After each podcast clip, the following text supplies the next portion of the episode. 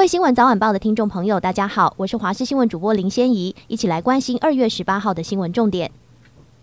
首先来关心天气，今天全台各地都可以看得到阳光，不过明天中午开始东北季风增强，北台湾转凉有雨。二十一到二十四号有一波冷空气，目前预估强度接近大陆冷气团等级。气象局表示，今天各地大多都是晴到多云，不过早晚还是偏冷，西半部和东北部低温大约十三到十五度，其他各地大约十八、十九度。白天太阳出来后，气温将明显回升。除了桃竹苗及中部沿海受低云覆盖，高温在二十到二十二度，其他各地二十四到二十七度，南部内陆可以达到二十九、三十度，感受温暖偏热。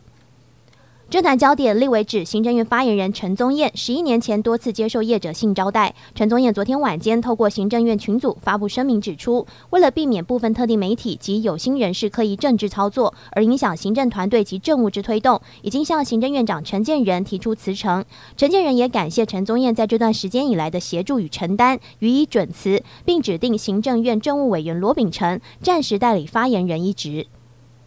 防检局表示，新增台南市北门区一处机场确诊 H5N1 亚型高病原性禽流感，已经依照标准作业程序完成扑杀、销毁及消毒作业。今年到目前，全台确诊及扑杀禽流感禽场案例累计达到二十三例。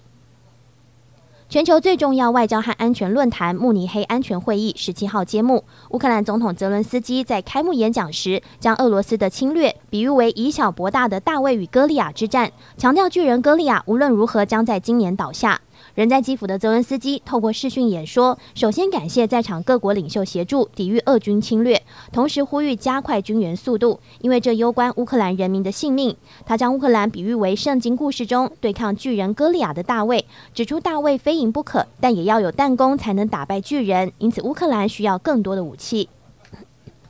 日本政府表示，将新设延揽外国精英的新政策，有硕士学位且年收入超过两千万日元（大约新台币四百五十八万元）的专业人才，在日本居住一年后就可以申请永久居留权。这是日本政府在相关阁僚会议上的决议。为了吸引更多在关键知识或技术方面优秀的海外人才，将新设吸纳制度。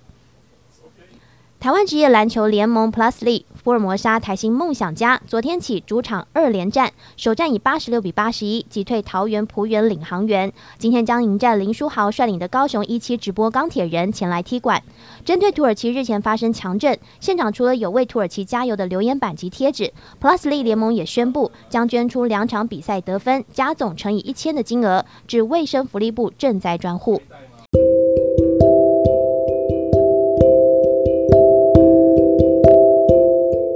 以上就这节新闻，感谢你的收听，我们再会。